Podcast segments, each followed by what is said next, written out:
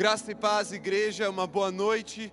Vamos dar continuidade à série de mensagens Impacto, o governo dos libertos. Para ministrarmos a palavra da noite, o esquadrão de elite, nós vamos falar sobre a tribo de Gade, mais especificamente sobre os guerreiros da tribo de Gade.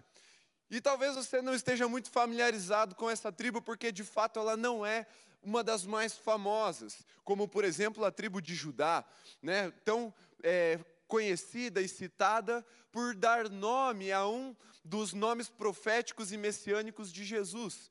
Também não é tão conhecida como a tribo de Levi, que dá nome à tribo que estava encarregada de cuidar do templo e dos afazeres sacerdotais e também de adorar ao Senhor. Então, por isso, essa referência aos músicos da igreja como levitas. Mas lembre-se, o seu Nico também é levita, o zelador da igreja também cuida da casa do Senhor, ele também é levita. Mas, como eu falei, Gade não é uma tribo muito famosa. Ela não tem um grande destaque na história de Israel, porque ela é pouco citada.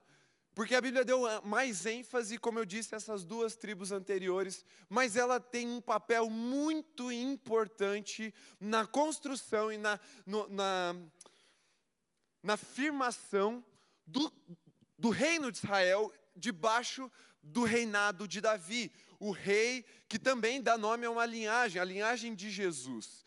Então, apesar de não ser a mais famosa, ela tem esse papel fundamental em algo muito importante, que é o reino de Deus aqui na terra, na, na nação de Israel, debaixo do reinado messiânico de Davi, e nós vamos entender o que é que Deus tem para nos ensinar através da história desses homens e desses guerreiros que, debaixo da liderança de um rei ungido por Deus, foram lá e cumpriram missões quase que impossíveis, o que os colocou num patamar de esquadrão de elite. Vamos entender essa palavra, então, abra sua Bíblia, primeiro livro de Crônicas, no capítulo 12, a partir do verso 8. Eu vou ler na minha versão, NAA. Você pode acompanhar pela sua ou pelo telão, assim que for projetado. Está escrito: dos gaditas, ou seja, dos de Gade, passaram-se para o lado de Davi, quando ele estava na fortaleza do deserto, homens valentes, homens de guerra, preparados para a batalha, armados de escudo e lança. O rosto deles era como de leões, e eles eram ligeiros como gazelas sobre os montes. Eram Ézer, o chefe, Obadias, o segundo, Eliabe, o terceiro, Mismana, o quarto, Jeremias, o quinto, Atai, o sexto, Eliel, o sétimo, Joanã, o oitavo, Eusabade, o nono, Jeremias, o décimo, Macbanai, o décimo primeiro. Estes dos filhos de Gade foram capitães do exército. O menor valia por cem homens e o maior valia por mil.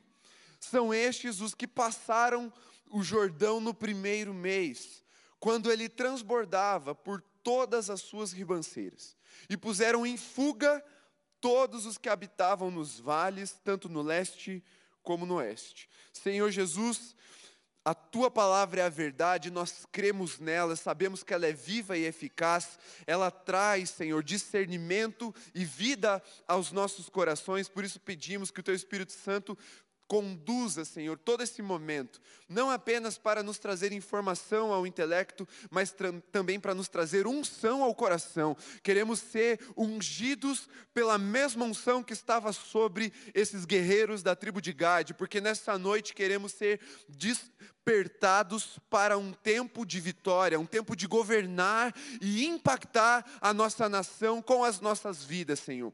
Dá-nos os segredos que estão nessa palavra, revelando, Pai, a tua vontade nela para as nossas vidas, em nome de Jesus. Amém. Amém? Fala amém. É importante que você esteja assim engajado nisso. Porque a palavra de Deus, ela não é palestrada. A palavra de Deus, ela não é uma aula simplesmente, ela vem com vida e ela vem para transmitir vida para você que está ouvindo. Você que ouve não é um espectador, você que ouve faz parte do, da obra que Deus está realizando através da pregação da palavra, porque você recebe, você se alimenta dela e você é transformado com ela para viver uma novidade de vida, e aquilo que Deus quer ministrar nessa noite e vai ministrar nessa noite é para que você rompa com aquilo que te travava, aquilo que te impedia de viver nos lugares altos, nos lugares de governo, nos lugares em que Deus quer te colocar para impactar, para que você glorifique o nome de Jesus com tudo que você é e com tudo que você tem. E aquilo que ficava te prendendo não vai mais te prender, em nome de Jesus. É uma noite de libertação, não apenas de cadeias e grilhões espirituais, mas é uma noite de libertação também dos nossos limites e dos nossos próprios preconceitos acerca de nós mesmos. E nós vamos entender como nos assimilarmos aos guerreiros da tribo de Gade para cumprir a vontade vontade de Jesus e para a glória de Jesus. Amém? Então tá bom, vem comigo no contexto em que Crônicas está trazendo esse relato. O contexto é: Saul acabara de morrer, morreu de forma vergonhosa, algum tipo de suicídio, talvez não literalmente, mas pedindo para ser morto ali pelo seu escudeiro, pelo seu ajudante, porque estava cercado dos inimigos. Saul, um rei que outrora ungido e aclamado por Israel, entrou em decadência por causa da sua desobediência e com suas alianças com as trevas. Passou a, a, de ouvir a voz de Deus a consumir conselhos de espíritos de necromantes, de espíritos de mortos, a consultar bruxaria.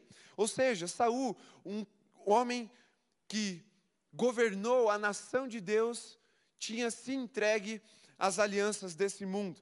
E aí, na sua decadência, ele estava levando Israel a uma decadência também, porque quando o inimigo fere o líder, ele fere toda uma nação. E Saul estava ferido espiritualmente, por isso Israel sangrava também diante dos seus inimigos. Derrotas sucessivas estavam acontecendo e Deus deu um basta. Chega, agora é a hora de Davi ser ungido rei sobre toda a nação de Israel, não mais só é, como havia sido antes. Então Davi é de novo ungido e ele agora está pronto para governar toda a nação. E quando Davi começa a governar, Deus estabelece um novo tempo sobre Israel. E passam para o lado de Davi homens da tribo de Gade. Homens que eram guerreiros, como a palavra nos diz, prontos, preparados para a batalha.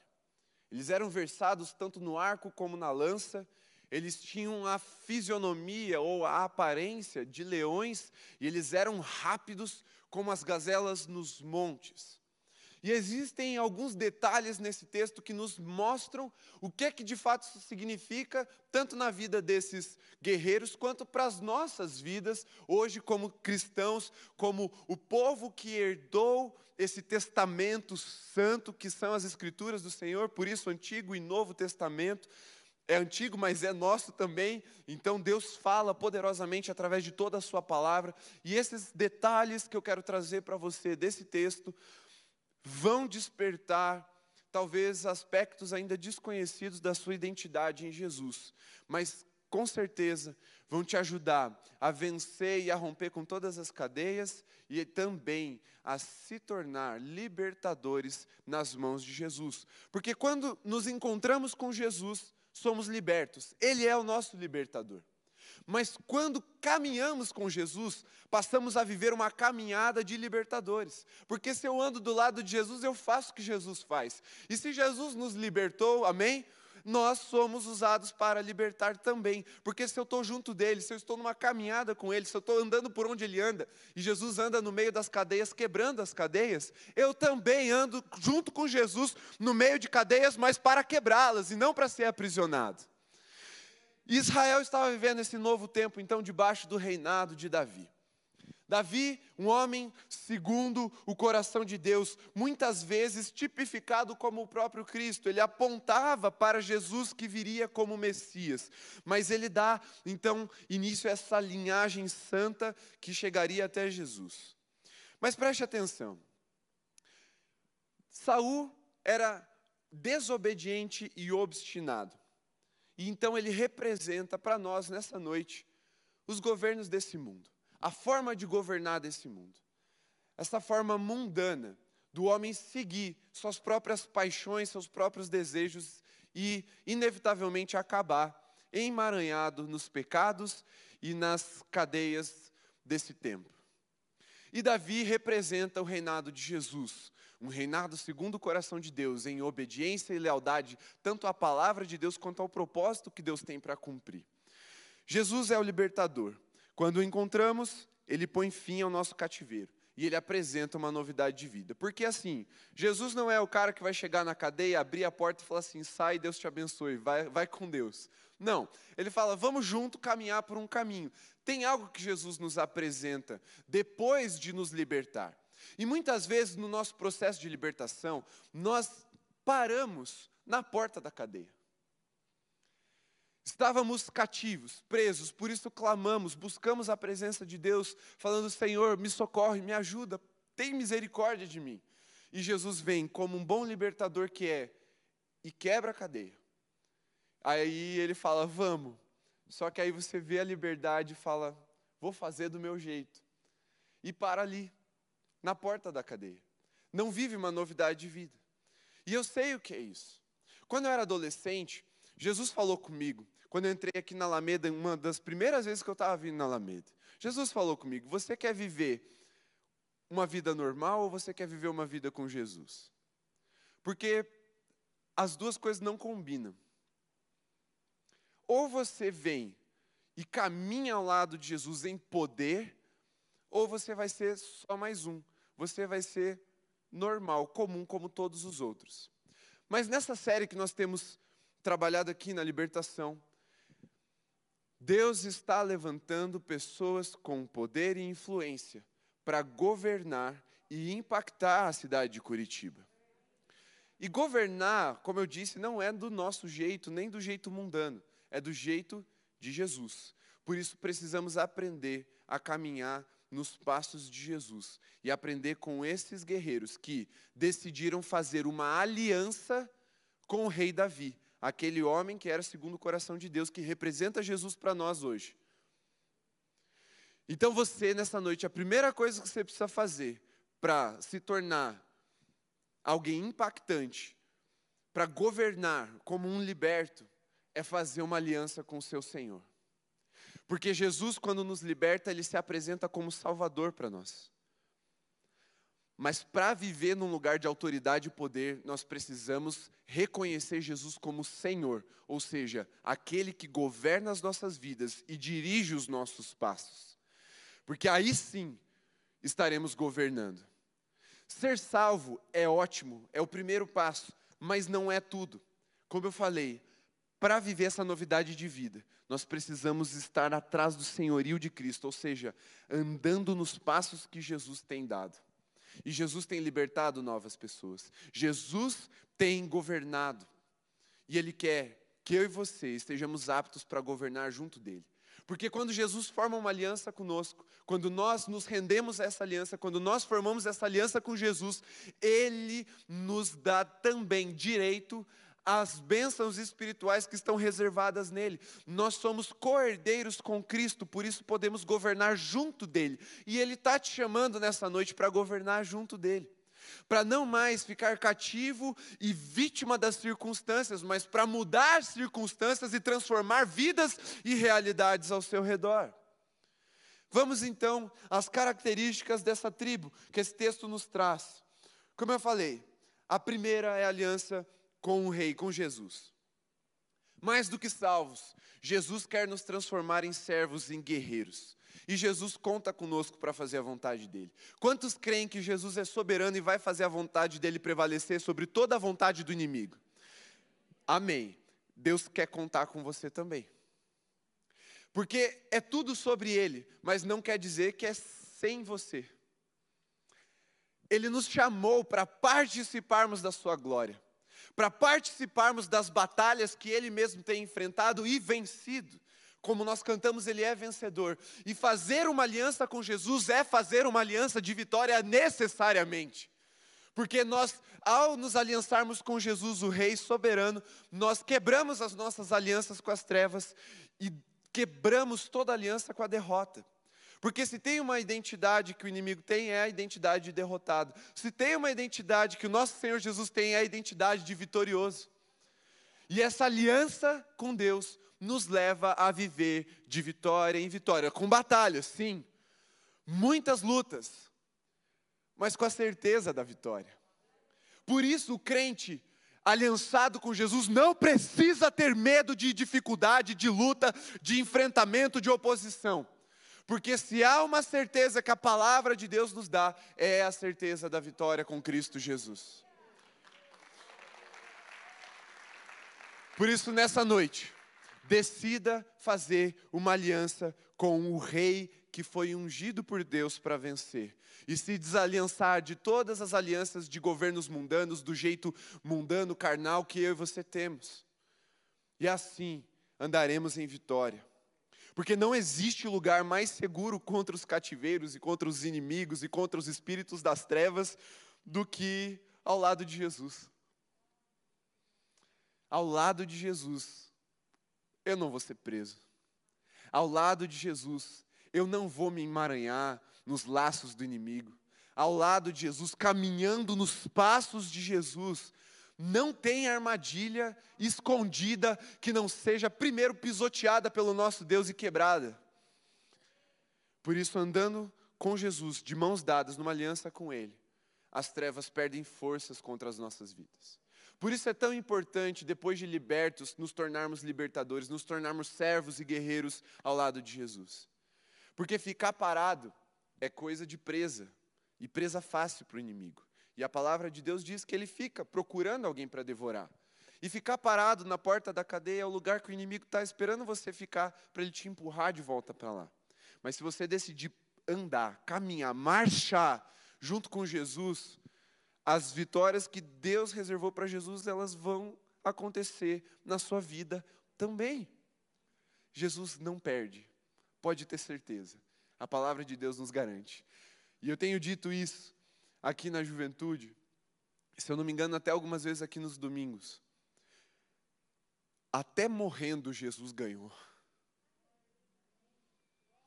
Até a morte de Jesus, quando ele estava nu, com seu corpo rasgado, sendo cuspido, xingado, negado, até ali, ele estava vencendo o inferno e as trevas e colocando todo o principado e toda a potestade debaixo dos seus pés.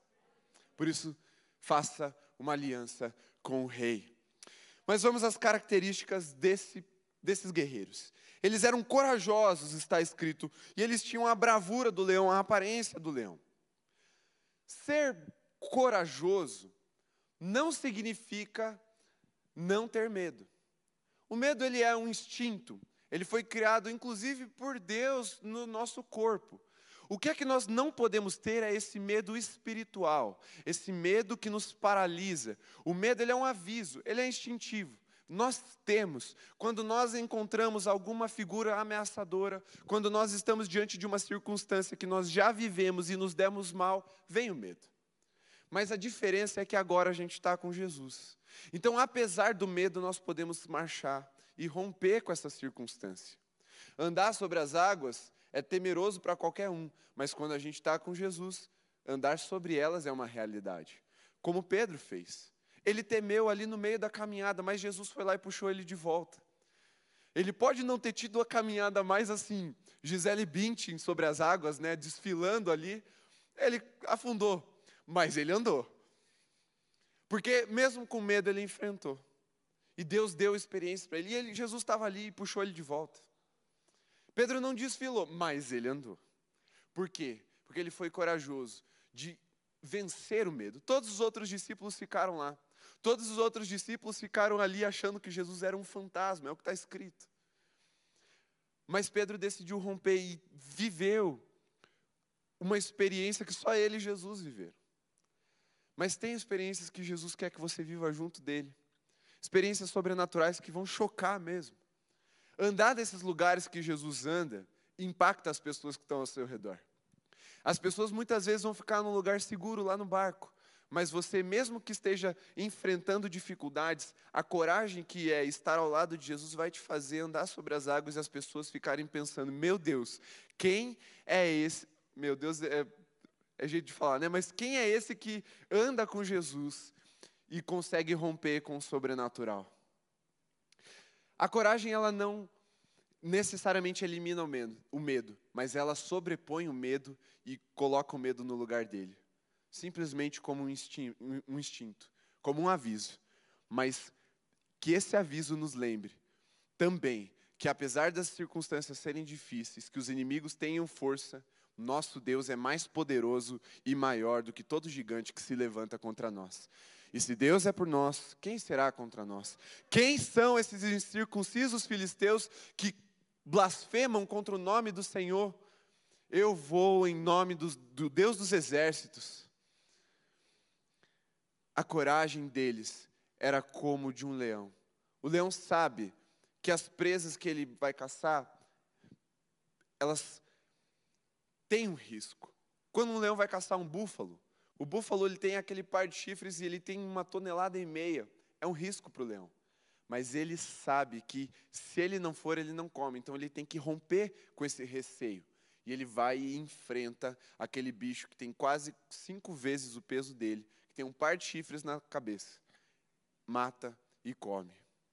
E eu e você fomos chamados para andar na bravura do leão também, com essa coragem. Não ter medo do que o inimigo pode fazer contra nós, porque eu sei o que Jesus já fez com o inimigo. E o que ele fez foi derrotar.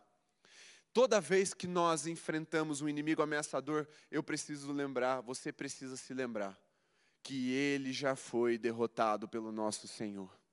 Por isso que todo medo que você sinta, ele seja diminuído até o tamanho dele, bem pequeno. E a coragem que vem de Jesus tome conta do seu coração e da sua mente e te dê essa fisionomia como a de um leão. Mas sabe o que eu quero destacar sobre isso? É que eu creio que o espírito que inspirou o autor de Crônicas é o mesmo espírito que estava sobre Jesus. E ele já estava revelando algo. Ser corajoso é se parecer com Jesus. Porque Apocalipse 5,5 diz que ele é o leão da tribo de Judá que venceu. Ser corajoso não é você estufar o peito e fazer do seu jeito e na própria força do braço. Ser corajoso, ter a aparência de leão, ser como um guerreiro de elite, é ser parecido com Jesus. É as pessoas olharem para você e reconhecer que seus olhos não são seus olhos, o seu olhar penetrante não é o seu olhar, é o olhar de Jesus através de você. Por isso, quando eu e você decidimos caminhar ao lado de Jesus, nós vamos nos tornando mais parecidos com Ele, numa caminhada de discipulado, de fidelidade à palavra, aquilo que Ele tem para nós, nós vamos tomando a forma dele. Jesus vai se revelando em nós e Ele mesmo vai espantando os inimigos, porque quando os inimigos vêm, o rosto do leão já é tarde demais, ou corre ou perdeu. E eu e você temos o mesmo Espírito que estava sobre Jesus. Por isso fomos ungidos para vencer. E ser corajoso é não ser parado pelos ataques do inimigo. Os ataques vão vir. Todo crente recebe ataque. A diferença é que tem uns que recuam para as cadeias seguras e outros avançam para o cumprimento das promessas. E a diferença está em que força que nós vamos. Na força do leão que venceu ou na nossa própria força?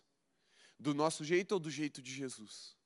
Por isso, com uma aliança com o rei e se parecendo com Jesus, andando como Jesus andava, você vai enfrentar e vai vencer os inimigos, apesar do medo, apesar das circunstâncias. Tem uma jovem aqui da, do Holy, a mãe dela passou um bom tempo ali na, na UTI. E teve uma noite que ela estava muito mal. Ela não havia sido entubada, mas ela estava nos respiradores lá na UTI. E ela estava muito mal, ela estava sentindo o seu corpo muito frágil, ela estava com Covid. E aí ela lembrou de uma fala do pastor Sebastião. Comece a marchar. E ela pensou assim: meu Deus, eu estou aqui cheia de respirador, deitado num leito de UTI, num hospital cercado por gente morrendo, no meio de uma pandemia. Como que eu vou marchar? Aí ela lembrou que essa marcha não necessariamente ela é física, mas ela começa no coração, no espírito. E ela começou a mexer o pé dela de, mesmo deitada. E foi aí que houve uma virada na progressão da doença na direção da cura. Ela estava piorando até aquela noite, mas naquela noite, quando ela decidiu marchar, mesmo deitada, mesmo com medo, mesmo diante de circunstâncias adversas, foi quando a cura começou a ser ministrada na vida dela. E hoje ela também, ela frequenta os nossos cultos. Tanto na juventude, quanto nos domingos, talvez até aqui ela seja uma frequentadora dos cultos de sexta. Mas ela decidiu marchar ela decidiu fazer como Jesus fazia usar as armas espirituais para vencer os inimigos espirituais. Quando eu tive Covid, eu também tive dias meio difíceis. Eu não precisei ser internado nem nada, e as minhas dificuldades, meus principais sintomas eram na mente.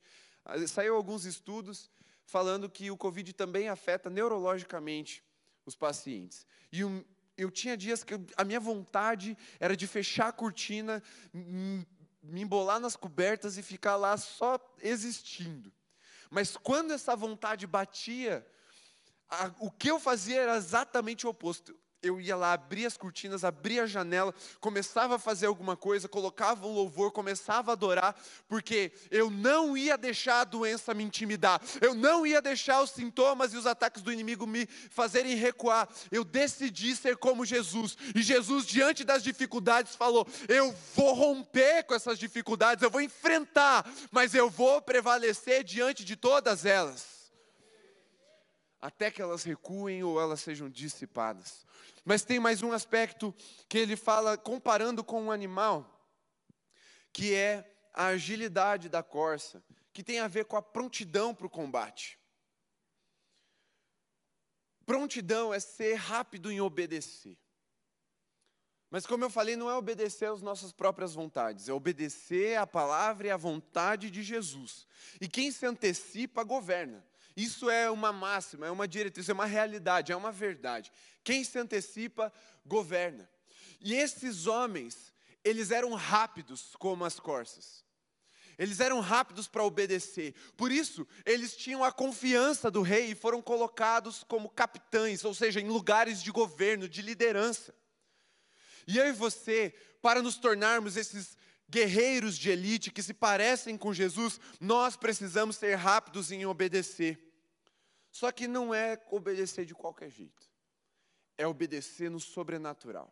E aqui eu quero pegar uma, um detalhe bem importante desse texto. Ele diz que eles eram ligeiros como as gazelas sobre os montes. A gazela ela corre rápido. Se você já viu algum vídeo de Discovery Channel, Animal Planet, Agora os Reels no Instagram estão muito em alta. Tem um monte de vídeo assim que a gazela corre bem rápido. Muitas vezes ela deixa seu predador para trás. Mas tem vezes que ela é capturada. Porque as velocidades são meio parelhas. Depende muito assim, quem foge, quem co começa a correr primeiro é bem sucedido. Mas as velocidades são muito parelhas. Agora, se tem um lugar onde as gazelas elas são incomparáveis, é nos montes. E os montes aqui são os lugares altos, os lugares sobrenaturais que Deus quer que eu e você caminhemos. Obedecer não é fazer só o que é normal, como eu falei. Nós precisamos andar nesses lugares altos, nesses lugares sobrenaturais. Porque lá, predador nenhum se arrisca a correr atrás da gente. O leão, ele pode ser mais forte do que a gazela, o leopardo, o que seja mas ele não consegue correr nos montes. A gazela sim. Lá a velocidade dela se destaca. E o lugar onde o crente se destaca é no sobrenatural. É numa vida guiada pelo Espírito Santo. É numa vida onde o poder de Deus se aperfeiçoa na nossa fraqueza e revela a glória de, do Pai através de nós. Por isso, quando Jesus te mandar fazer coisas que você não sabe, te colocar em lugares que você se acha despreparado, inabilitado, improvável, deixa eu dizer uma coisa: esses caras estavam na caverna de Adulão, eles eram quebrados, endividados, homens envergonhados pela sociedade. Davi, como um bom líder ungido por Deus, foi lá e resgatou esses homens do lugar de cativeiro, tanto emocional quanto físico, financeiro, e os levou a um lugar de governo. E deixa eu te dizer que Jesus também está fazendo isso nas nossas vidas, nos tirando de cativeiros emocionais, espirituais, financeiros e nos colocando em lugares de governo para revelar a Sua glória em nós, através de nós, em todos os dias das nossas vidas mas tem que haver obediência, tem que ser no lugar do sobrenatural.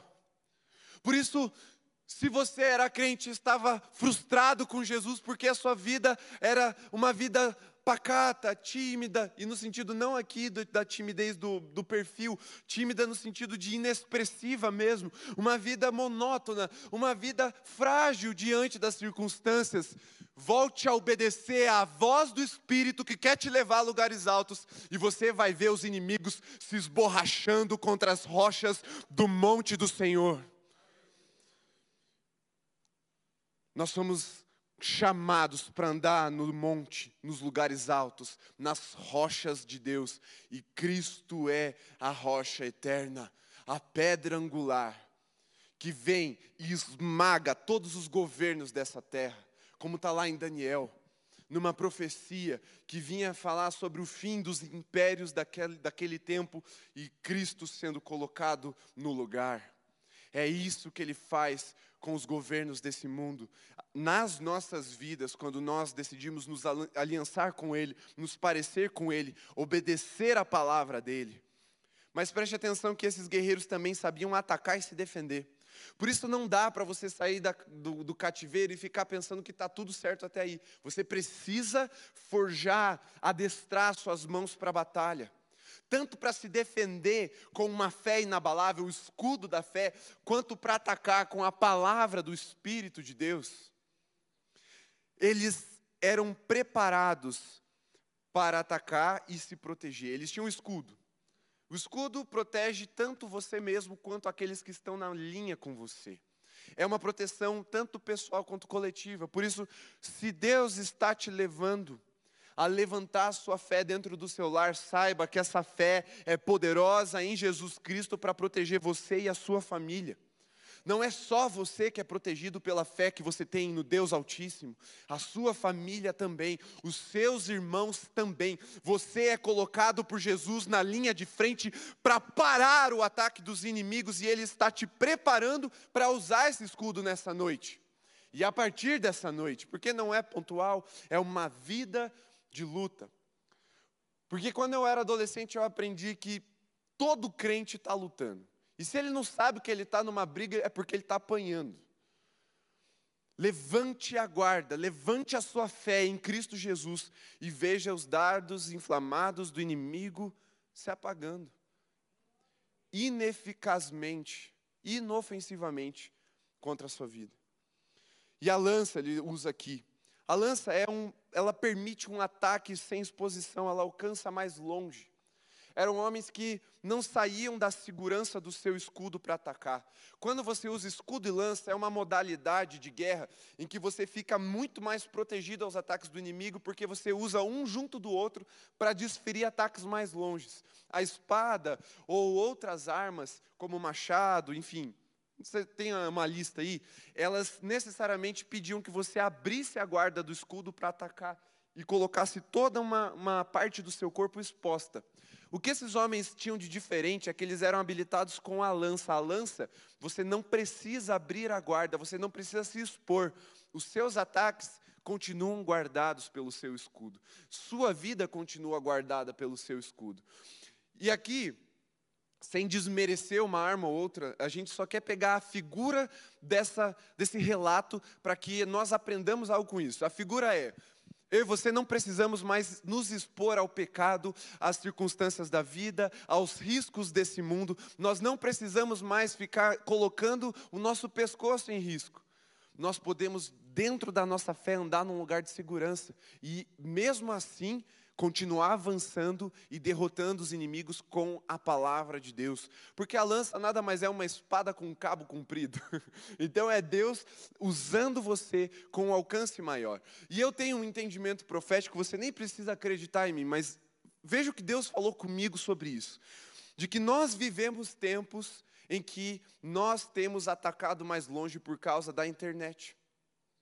A espada antes, ela de fato tinha um ataque muito mais curto. Um pregador pregava de manhã, só quem estava aqui ouvia.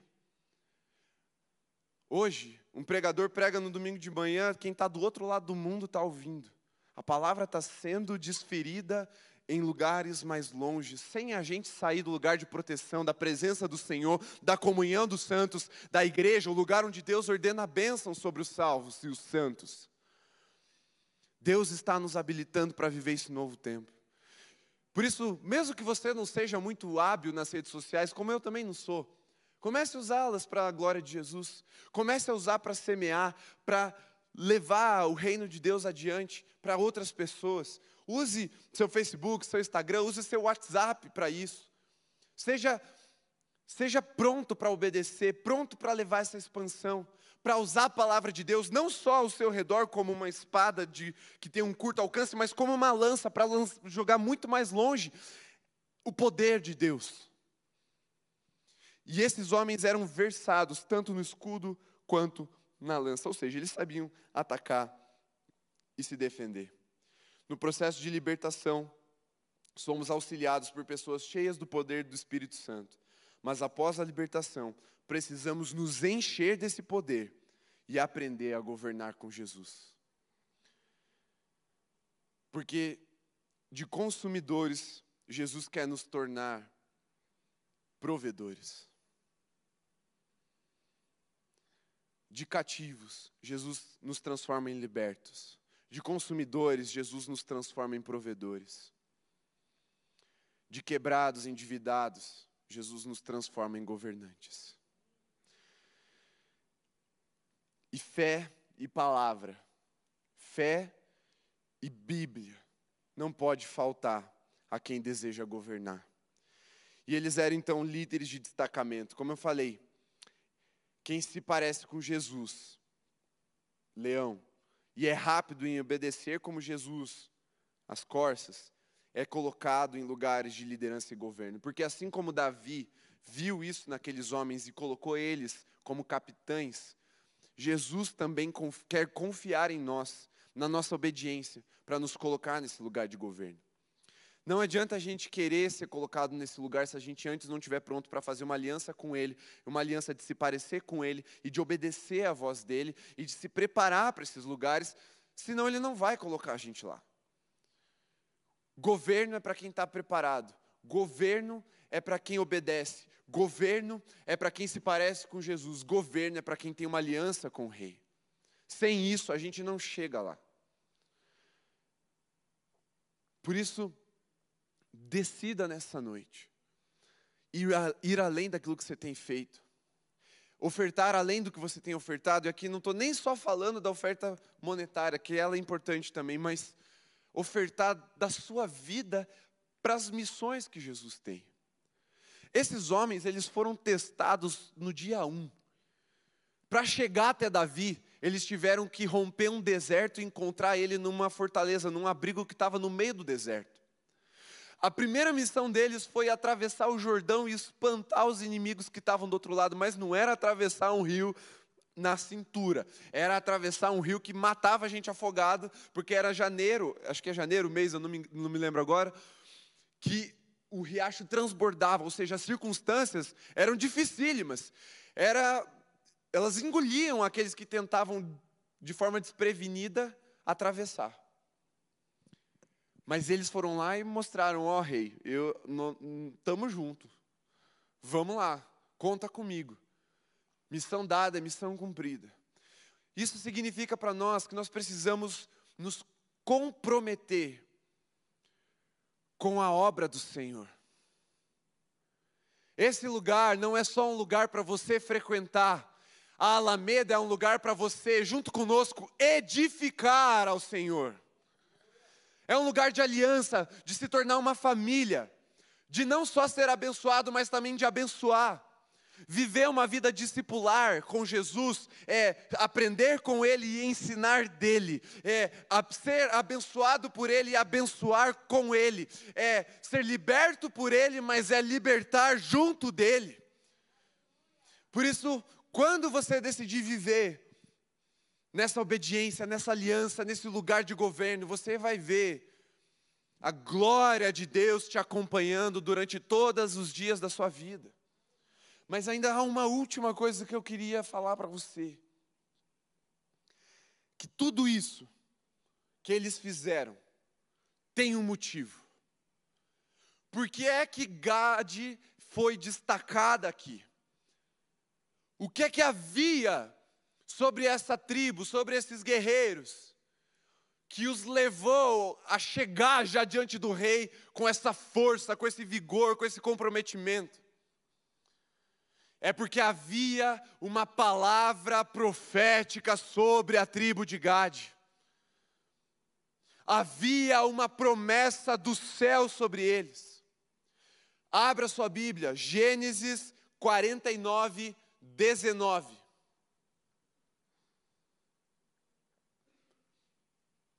Gade é uma tribo de Israel, portanto, filho de Jacó, de Israel. E no capítulo 49 de Gênesis, Jacó está profetizando e abençoando, trazendo promessa de Deus para seus filhos. E sobre Gade há apenas essa linha: Gade será atacado por um bando mas é ele que o atacará e o perseguirá. Que promessa esquisita, não é mesmo? Que palavra profética que num primeiro momento não chama tanta atenção. Oh, Judá, de ti sairá o leão que esmagará a cabeça da serpente. Você fala, isso aqui some quando você lê a lista. Mas olha só o que aconteceu aqui, em 1 Crônicas 12. Esses homens que foram atacados por bandos e tiveram que se esconder, fugir, ficar num cativeiro chamado Caverna de Adulão, onde Deus os tratou através da liderança de Davi, eles voltaram não para o lugar que era deles, mas para um lugar de governo. Eles foram atacados, mas a promessa de Deus se cumpriu. Gade se levantou para atacar e perseguir os inimigos do rei. E a palavra profética que estava sobre Gade, trocando aqui seis por meia dúzia para a gente trazer para o nosso tempo, é: vocês vão ser atacados pelo inimigo. Talvez vocês sejam até presos, acuados pelo inimigo, pelas circunstâncias da vida. Mas são vocês que vão atacar o reino das trevas, o império das trevas, e vão perseguir o inimigo. Talvez você tenha vindo até aqui nessa noite por causa de uma perseguição espiritual. Talvez você está nos ouvindo nessa noite por causa de uma perseguição espiritual. Deixa eu te dizer que Deus tem uma promessa. É você que vai perseguir os seus perseguidores. É você que vai espantar os inimigos do rei. É você que vai atacar e destruir o império das trevas. Não é o império das trevas que vai te atacar e te destruir. Sim, ele vai te atacar, mas ele vai ser frustrado, porque em ti o Senhor levantará um valente, forte, poderoso, com a glória de Deus, para humilhar Satanás e todos os inimigos do Senhor. E para você viver isso, eu quero que você fique em pé agora, porque nós vamos, como igreja, liberar essa palavra profética sobre a sua vida. Eu quero chamar o pastor Wavson para fazer isso. Eu quero chamar também o pastor Sebastião, vem ao, ao altar. Eu quero chamar, vem Renato, você como pastor de música, suba ao altar para liberar essa palavra sobre esse povo. Enquanto nós vamos adorar, o Senhor estará abrindo as comportas do céu e derramando essa unção sobre a sua vida, essa promessa sobre a sua vida. É uma palavra profética que também é uma promessa de Deus, ou seja, palavra profética que vem do céu se cumpre, promessa que vem do Deus que não pode mentir se cumpre. Deus vai cumprir isso na vida de cada um de nós. Aleluia! Eu creio nisso. Por isso, enquanto nós vamos adorar, você vai ficar com as mãos assim como no ato de quem recebe. E quando terminarmos essa canção, pastor Wavson vai orar e vai profetizar isso sobre a Alameda. Ele vai profetizar isso sobre o seu lar, sobre a sua vida, sobre o seu emprego, sobre os seus celeiros, sobre as suas circunstâncias, sobre a doença que está na sua vida para ela ir embora, sobre, e você começar a chegar em pessoas doentes e curar também em nome de Jesus, para que a doença vá embora. Se você está cativo de vícios, Deus vai te libertar para que você vá até outros viciados e leve a liberdade, os vícios vão embora. Deus vai tirar você do lugar de angústia e depressão e vai te colocar em lugares de alegria. E Ele vai te levar até pessoas presas na angústia e na depressão. E a angústia e a depressão vão embora. E você vai inaugurar tempos de alegria. Porque essa é a promessa da tribo de Gade: um dia atacados, um dia humilhados, um dia presos, mas agora prometidos por Deus, vitoriosos em Cristo Jesus para destruir toda a obra do maligno. Aleluia. Preste atenção no que eu vou dizer para você aqui. Existia uma maldição sobre a tribo de Gade. Por quê, pastor? Ele foi o sétimo filho de Jacó, da sua escrava, da escrava de Lia, Zilpa. E Zilpa era idólatra, e ele deu o nome de Afortunada, a deusa dos canaditas. Existia uma maldição sobre a, a tribo de Gade. E essa maldição foi quebrada através do rei Davi. E eu quero te dizer que Deus quer quebrar toda a maldição da tua vida. Eles receberam o nome de uma deusa afortunada, cananita. E eles foram parar na caverna da Adulão. Mas eles tiveram um encontro com o rei. Eles não só eram guerreiros, Davi não só colocou eles em frente de batalhas, mas Davi colocou eles para administrar as fortunas do rei. Você está entendendo aquilo que o rei Davi fez com a tribo de Gad? Além de homens corajosos, valentes, homens que valiam por cem, e cada cem valia por mil. Essa unção que Deus quer liberar sobre a tua vida nesta noite. A unção de quebrar todo jugo de idolatria, de maldição que foi lançada na tua vida, na tua família, no teu nascimento. A unção que quebra o jugo da falência, porque em nome de Jesus aqueles homens ocuparam lugares de governo. Se eu fosse você, eu já estaria aqui nesse altar, aqui na frente, porque nós vamos orar por você. Nós vamos quebrar essas maldições sobre a tua vida. Você vai receber essa unção de crescimento, a unção de guerreiro, a unção que vai romper com a tua vida financeira, a unção de administrar, a unção da fidelidade. Eles foram fiéis a Davi essa unção da tribo de Gade, essas unções serão liberadas sobre a tua vida, sobre a tua família e sobre a tua geração.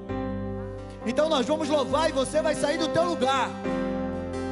E você vai viver uma grande virada na tua vida em nome de Jesus Cristo. De repente hoje você está numa caverna da Lulão, mas o Rei dos Reis, o Senhor dos Senhores, Jesus Cristo vai transformar a tua vida hoje e essa unção da tribo de Gade vai te alcançar em nome de Jesus.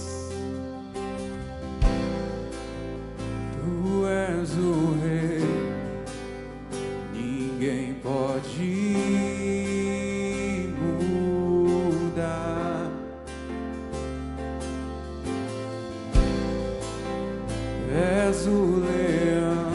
declarando sobre a tua vida. Porque cadeias vão ser quebradas aqui. Maldições, maldições serão quebradas em nome de Jesus. Você pode interceder por alguém da tua família, você pode sair do teu lugar e vir aqui na frente. Comece a declarar essa unção sobre a tua vida a unção que vai adiante, a unção do valente, a unção do corajoso, a unção que vai romper com toda a tua vida financeira em nome de Jesus, a unção que vai te colocar em lugar de governo em nome de Jesus Cristo, a unção que vai ser o perseguidor das obras do inimigo. Você não será perseguido, você vai ser um perseguidor em nome de Jesus Cristo. Senhor, Derrama essa unção sobre a vida dos teus filhos, Pai. A unção que vai fazer os teus filhos como rostos de leões. A unção que vai dar a eles a ligeireza das coças, das gazelas sobre os montes. A unção que vai perseguir os inimigos. Senhor Deus e Pai, em nome de Jesus, a unção que eles vão se levantar. E um deles vão valer por cem cem deles vão valer por mil, em nome de Jesus Cristo, Pai. A unção da obediência, da fidelidade do Senhor, em nome de Jesus, a unção da honra, da honra do Senhor sobre a vida deles, da dupla honra, a unção que vai quebrar as cadeias, que vai tirar os teus filhos das covas, vai tirar os teus filhos das cavernas, vai tirar os teus filhos, Senhor, e colocar eles como guerreiros, valentes, capitães, Senhor, em nome de Jesus. Tu és Deus, Senhor. Abençoa a vida dos teus filhos. Derrama dessa unção sobre a vida deles. Eles não vão sair daqui da mesma forma que entraram. Recebe essa unção. Declara. Em nome de Jesus. Declara, eu quero ouvir. Eu quero que você declare para que o inferno ouça, estremeça com a tua voz, em nome de Jesus.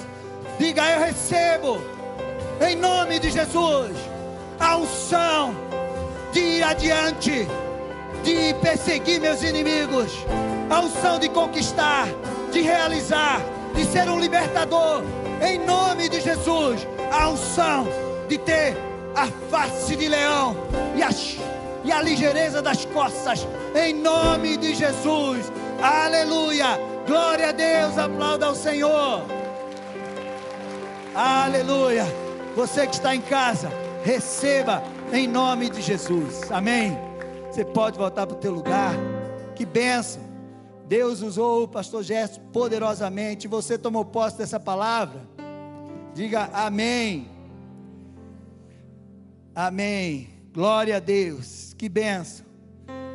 É assim que você precisa se mover, tomando posse da palavra de Deus. A maldição daquela tribo foi quebrada, e eles foram levantados e escolhidos pelo rei. E você tem isso na tua vida. Toda maldição da tua vida, da tua herança, do teu nascimento, da tua gestação, da tua caminhada, foi quebrada pelo poder e autoridade do nome de Jesus.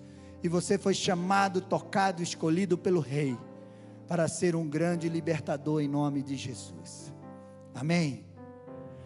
Que Deus abençoe você que está em casa. Foi uma grande bênção ter você aí. Então compartilha aí o link dessa mensagem.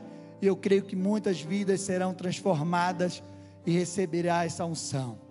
Sexta-feira eu estarei ministrando aqui, enxergando o teu futuro. Você tem um olhar para o teu futuro? Você não imagina o que Deus vai falar com você sexta-feira. Pastor, eu não sei nem o que pode acontecer no meu futuro, eu também não sei. Mas eu estou enxergando o meu futuro com aquilo que Deus colocou no meu coração através da Sua palavra. E eu quero que você também enxergue o teu futuro. Então, venha, convide alguém e vai ser uma grande bênção em nome de Jesus.